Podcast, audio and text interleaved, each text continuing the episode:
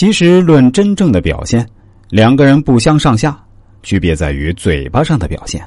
干得好也要说得好，这才是保证人生如意的黄金搭档。不要以为嘴好只会给我们的生活锦上添花。历史告诉我们，靠嘴好捡回自己性命的也比比皆是。春秋晋国的国君是晋文公。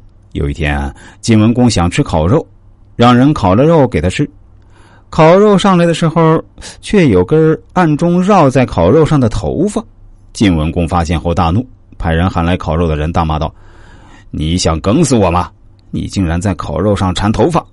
按照常理来说，给国君烤肉的厨子是不会犯这种低级错误的。厨子显然是被诬陷的。这种事情要是发生在其他厨子身上，说不定只会苍白的喊：“国君明察呀，明察！冤枉呀，冤枉！”盛怒之下的人是很难保持理性的，盛怒之下的国君更是没脑子的老虎。关键时候还得自己脑子快、嘴巴好。给晋文公烤肉的这个厨子就极能言善辩。只见这厨子扑通一声跪倒在地，磕头请罪，说道：“臣下有三重罪，罪当致死。第一，我切肉的刀像宝剑一样锋利，我切的断肉却切不断头发，我该死。第二，我一块一块非常仔细的把肉穿到木棍上，穿的那么仔细，却没有看见这根头发，我该死。第三。”我用炭火烤红的炉子烤肉，把肉烤熟了，却没有烧毁头发，我真该死。晋文公再怒的失去理智，心里也明白这厨子肯定是遭人诬陷了，于是不再责罚他。后来调查发现，是端盘子的人因为妒忌厨子而特意陷害他。厨子干活时候仔细认真，当然会理直气壮的知道没有错，理是不亏。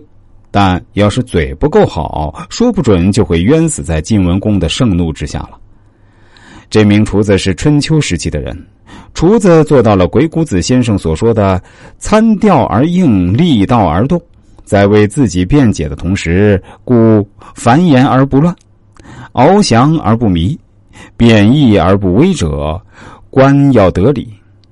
可以说，鬼谷子在研究理论的时候是深刻领悟这个故事精髓的，因为这个厨子生活的年代是要早于鬼谷子的。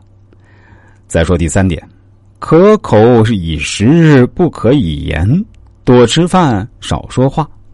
鬼谷子说：“无目者不可以视五色，无耳者不可以告以五音，故不可以亡者，无所开之也。”不可以来者，无所受之也；物有不通者，故不是也。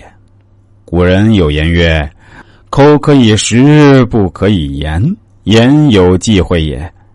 众口铄金，言有取故也。”没有视力的人没有办法向他展示五彩颜色；没有听力的人没有办法跟他们讲音乐上的感受。该去的地方是那里没有能开导的对象。不该来的地方，是因为这里没有可以接受你游说的人。有些事情是行不通的，所以不要做这种事情。古人有这样的说法：口可以用来吃饭，但不能用它讲话，因为说话容易犯忌。众人的口可以融化金属，这是说凡事言论都有复杂的背景以及深厚的原因。